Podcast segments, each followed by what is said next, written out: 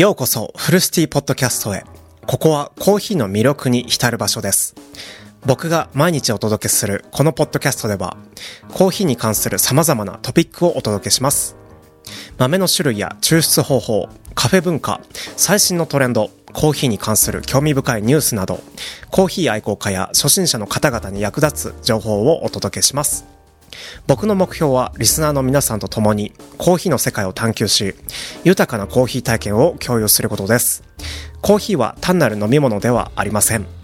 香り、味、その背後にあるストーリー、コミュニティとのつながりなど、コーヒーには無限の魅力があります。僕は様々なゲストを招き、コーヒーに関する専門知識や経験を共有していただく予定です。また、リスナーの皆さんからの質問やメッセージにもお答えします。あなたの声を聞かせてください。毎日新鮮なコーヒーの話題をお届けすることを楽しみにしています。フルシティポッドキャストにお付き合いいただきありがとうございます。さあ、一緒にコーヒーの旅に出かけましょう。ということで、本日のポッドキャストを、ポッドキャスト199話目、焙煎によるカフェインの化学変化、コーヒーの秘密を解き明かすっていうね、あの、ポッドキャストを撮っていきたいと思います。よろしくお願いします。このポッドキャストでは焙煎がカフェインに与える化学変化について詳しく探求します。焙煎はコーヒー豆の風味そして味わいに大きな影響を与えるんですけど同時にカフェインのねあの含有量にも変化をもたらします。カフェインが焙煎中にどのように変化するのかそのメカニズム、まあ、メカニズムとか噛んじゃった。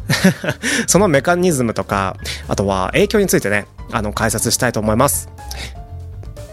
焙煎のプロセスにおけるカフェインの化学変化を理解することでコーヒーのね深い味わいとカフェインの関係を知ることができるそんなねポッドキャストにしていきたいと思うので今日もご清聴いただきありがとうございます。ということで、えっ、とね、焙煎とカフェインについてなんですけど、焙煎とカフェインのね、関係性について、あの、考えたいと思います。結構ね、あの、普通の人だったら、焙煎についてだけ考えるか、カフェインだけについて考えると思うんですけど、今回はね、焙煎とカフェインの関係性についてね、あの、おしゃべりしていきたいと思います。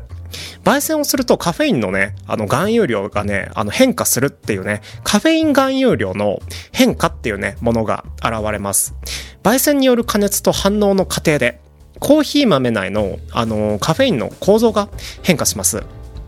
一般的に焙煎が進むとカフェイン含有量はね、あのー減少していくんですけど少なく、ね、なっていくんですけど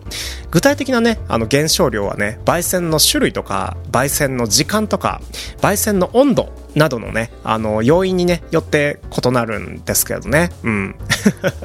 異なるんですけどね。はい。あのコーヒー豆の中のカフェインのね構造がねあの変化していくことによって香りとかねあとはボディとかコクとかがね生まれてくる過程であとはカフェイン自体のね含有量がねあの熱によってこう奪われていくっていう意味合いで減少していくんですよね。なので深入りのコーヒーの方がカフェイン量が若干だけどねうん。若干あの少ない気がします。そしてライトローストとあのダークローストのね違い深入りとのね違いですね。ライトローストは焙煎時間が短くてカフェインがねあのがカフェインの含有量が比較的高い傾向があるくらいに覚えておいてください。一方ねダークロースト、えー深入りですね。深入りは焙煎時間が長い。なのでカフェイン含有量が比較的ね低い傾向があります。これはね焙煎の過程でカフェインが分解してそしてカフェインが揮発するためなんですよね。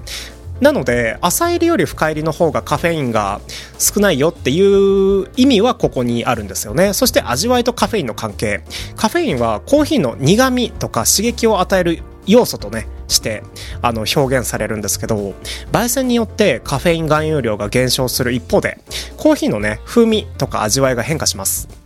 深入りダークローストではカフェインがね少なくなる一方で苦味とかボディがねあの代わりに増していって焙煎のねあの焙煎特有のあの風味がね強くなる傾向がありますね。まあ豆とか産地によっても変わるんですけど焙煎したら結構苦味が出てくる成分が化合物がねあの出てくるので結構そうですね。カフェインが少なくなる一方であの苦味が増している。これはカフェインが苦味になっているんじゃなくてここね間違いないでほしいんだけどカフェインの量はほとんど一定です。一定だと思います。ちょっと少なくなるくらい深入りにすると。けどカフェインが少なくなる一方で苦味やボディが増しってさっき言ったんですけど苦味やボディ、コクとかね、は、あの、違うね、成分によるものなので、ここはね、一緒にしちゃいけないかなとは思います。そして個人のね、感受性と選択ですね。えー、カフェインのね、影響は個人によってこの、異なるので、あのー、人によってね、あのー、カフェインの影響力って全然違うので、好みとか感受性に応じて焙煎度合いを選択する、することがね、重要だと思います。あの、カフェインが少ないから深入りのコーヒーの方がいいよとか、あとはカフェインが多いから、あの、浅入りの方がいいよっていうことではなくて、浅入りは、浅入りが飲め、飲みたいなら浅入り飲めばいいし、深入り飲みたいなら深入りを飲めばいいと思います。はい。とかね、あの、そういう、なんだろう、その成分の量とか、あとは、コクとか、ボディとか、こう、僕、フルシティポッドキャストが言ったから、じゃあ、僕私はその朝入りは飲まないわとか、あ、僕はね、よくこのフルシティポッドキャストで苦、苦味の強い、あの、深入りのコーヒー最高ってね、言っているんですけど、その代わり、あの、朝入りがダメってね、言っているわけじゃなくて、いろんなね、あの、コーヒーが存在している、この、この世にね、存在している中で、こう、深入りが特にフルシティポッドキャストの僕にはね、あの、特にすごい好みの味だったっていうだけなので、もしかしたらね、皆さんの中に浅入りが好きな方もいらっしゃるかもしれないので、無理してね、深入りとか浅入りをね、選択することもないと思いますっていうね、ことですね。好みの味わいや、そして望む効果、刺激とかね、カフェインによる刺激とか、リラックス効果とかに合わせて、あの、浅入りとか深入りなどのね、適切な焙煎度合いを選んでください。焙煎とカフェインの関係性はコーヒーの味わいと個人の好みに大きな影響を与えます。はい。めちゃめちゃ与えます。美味しいコーヒー飲んだらハッピーな気持ちになれるし、まずいコーヒーを飲んだらちょっとげんなりした気持ちになる。それくらいにね、あの、それくらいの、あの、小さなというか大きな影響ですけどね。うん。焙煎のね、プロセスによってカフェイン含有量が変化することを理解して、自分の好みに合ったコーヒーを楽しむことがこれでできるでしょう。カフェインはね、さっきね、科学的なあの発言をしたんですけど、カフェインの化学変化について、あの、おしゃべりして、していきたいと思います。カフェインはね、焙煎プロセス、焙煎の作業によってね、あの、科学的な変化を起こしています。まあその科学的変化をね、こう、ペラペラ言うとね、お客さん耳を塞いじゃうんですけど、ここはね、ポッドキャストなので、あのー、皆さんにね、伝えたいと思います。先ほどね、あの、伝えた分解と揮発っていうのがありますね。分解っていうのは何かっていうと、焙煎中ね、カフェインは高温、もう大体ね、250度から300度くらいに、あのー、さらされるので、分解が進みます。はい。一部のね、カフェイン分子。はい、分子っていう単語が出ました。結構ね、ここでね、あの、脱落する方はいらっしゃるんじゃないかな。うん。カフェイン分子はね、熱によって分解されるので、他のね、化合物へと変化します。これによって、焙煎が進むほどカフェインの量はね、減少していきます。なくなっているわけじゃないんですよね、カフェインって。で、揮発。っていうのは、カフェインはね、揮発性があって、焙煎中に揮発することがあります。特にね、あの、深入りでは高温で長時間焙煎されるので、カフェインがね、一部揮発しています。これをね、あの、見て取れる部分があるんですけど、カフェインが揮発すると結晶化するんですよね。結晶化して白い粒になるんですけど、焙煎機の湯気が、湯気というか水蒸気が出てくる上の天井部分とか、あとは焙煎機の中に白い粉がね、付着しているタイミングがあるんですけど、それがカフェインの結晶化が、あの、くっついちゃっている状態なんですよね。これね、あの結構、あ、わ、カビだとかね、言う人いるんですけど、これ、ね、実はね、あのカビでもホコリでもなく、カフェインの揮発した、揮発したね、あの状態のものなので、ぜひね、ちょっと探してみるのもいいと思います。そしてね、メラノイジン。メラノイジンですね。メラノイジン生成ですね。えー、焙煎中にはアミノ酸と糖がね、あのー、反応してメラノイド色素が生成されます。はい。結構ね、難しい単語がいっぱい出てきたんですけど、まあ、メラノイド、メラノイジンっていうのは、コーヒー豆はね、あの、茶色とか黒色、そしてお肉とか、ご飯のおこげとかも茶色とか黒色してるじゃないですか。あれって、あの、メラノイド色素がね、生成されているために、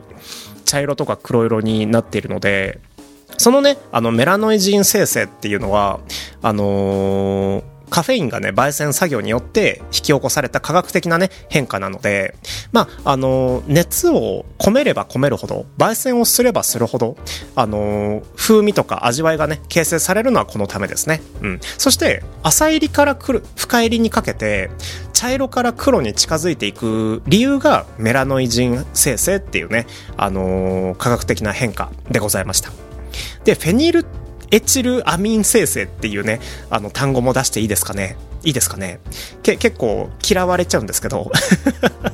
難しいあの単語を使うので結構嫌われちゃうんですけど。フェニルエチルアミン生成ですね。カフェインの一部はね焙煎中にフェニルエチルアミンというね物質に変化します。はい。この物質は、あの、フェニルエチルアミンね。うん、すごい語呂悪いよね。うん。この物質はね、コーヒーの香りと風味にね、あの、関与しております。コーヒーの独特のね、あの、香り、アロマですね、を形成するのがカフェインが化学変化で、あ化学的な変化で、あの、生成されたフェニルエチルアミンがね、あのー、風味に、香りに直結してるんだくらいでね、覚えて帰ってくれたらいいです。僕はね、フェニルエチルアミン覚えるまで、こう、口に出すんですけど、今何回言ったかな？ということで、えー、焙煎によるね、あの、カフェインの化学変化は、コーヒーの味わいや特性に大きな影響を与えます。焙煎度合いによってカフェインの量が変化するため、あ変化するので、ライトローストとダークロースト、まあ、浅入りと深入りですね。では、カフェイン含有量にね、差が生じます。また、焙煎の過程で生成される化合物や揮発物質ですね、が、あのー、コーヒーの風味とか香りを形成する重要なね、要素となるので、カフェインの化学変化を理解するイコール、コーヒーの味わいや好みに合った選択をするっていうね、あのー、ことがね、できるようになります。なので、コーヒーをこう、知り尽くしたい方、ぜひね、科学の教科書を手に取ってみましょう。はい。とね、カフェイン含有量の焙煎による変動に変動について喋りたいんですけど、まあ、焙煎の種類と焙煎時間と焙煎温度と、っていうのはさっき話しましたね。と、最後に、木豆の品種と原産地っていうのもね、加えて説明していきたいと思います。焙煎の種類っていうのは、焙煎の種類によってね、カフェイン含有量が変化していきます。一般的にライトローストはね、あのカフェイン含有量が高い。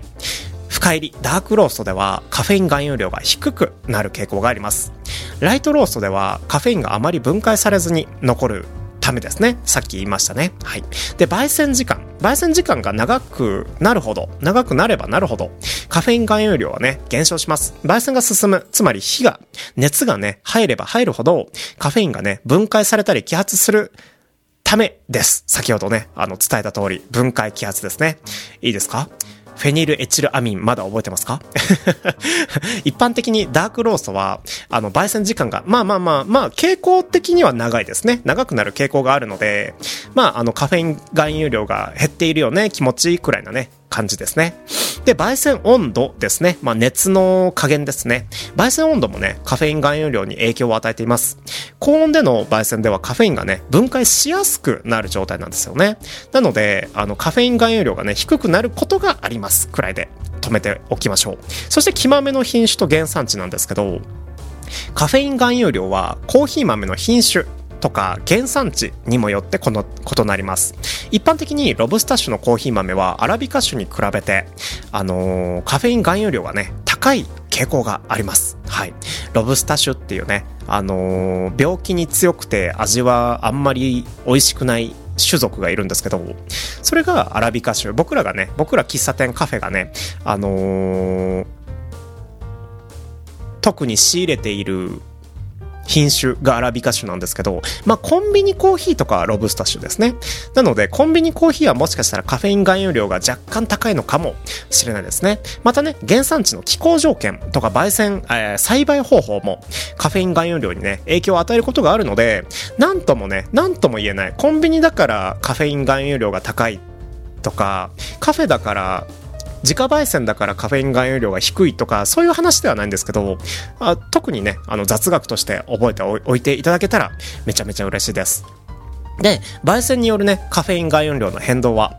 それぞれのね、焙煎方法とかコーヒー豆の特性によって異なります。一般的にはライスト、ライトローストはカフェインが多く残る傾向があるんですけど、具体的な含有量は焙煎の方法や条件によってね、異なります。カフェイン含有含有量の変動をね、理解して、自分の好み、そして自分の感受性に合ったコーヒーを選びましょう。ということで、今日はこの辺りでポッドキャストを締めたいと思います。ありがとうございました。コーヒー愛好家の皆さんへ、フルシティポッドキャストへの質問問やコメントをお待ちしています。っていうね、ことで、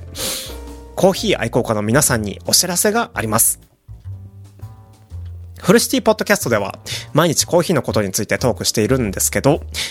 あの、僕はね、あの、リスナーの皆さんからの質問やコメントをとても大切にしています。コーヒーに関する疑問や興味深いトピック、おすすめのコーヒー豆、そしてカフェ、あるいはね、コーヒーにまつわるエピソードなど、どんなテーマでも構いません。僕はね、あなたの声をお聞きしたいのです。もし質問やコメントがあれば、ぜひ下記のコメント欄に下のね、コメント欄にね、書き込んでください。僕はね、それぞれのコメントに真摯に向き合って、フルシティポッドキャストでお答えしたり、エピソード内で取り上げたりすることも、これからあると思います。あなたの声は、僕のね、ポッドキャストをより、ポッドキャスト、フルシティポッドキャストをね、より豊かなものにするでしょう。共にね、コーヒーの旅を楽しみましょう。フルシティポッドキャストにお付き合いいただき、ありがとうございました。コメントお待ちしております。コーヒーライフを共に楽しむフルシティポッドキャスト、本日のクロージングいきたいと思います。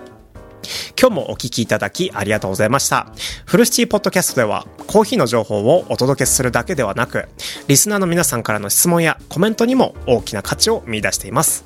あなたの声は私たちのポッポッドキャストをより豊かなものにし、コーヒー愛好家のコミュニティを広げる一筋の光となっております。僕はね、あのー、毎日コーヒーの世界を探求して、新たな発見や魅力を共有することを楽しみにしています。もしね、質問とかコメントがあれば、ぜひ引き続きお寄せください。僕はそれぞれのコメントとか声にね、目を通して、ポッドキャスト内でお答えしたり、次回のエピソードで取り上げたりすることもあります。さあ、次回のエピソードでもお会いしましょう。素晴らしいコーヒーの世界を一緒に楽しんでいきましょう。フルシティポッドキャストにお付き合いいただきありがとうございました。いい一日をお過ごしください。ありがとうございました。失礼します。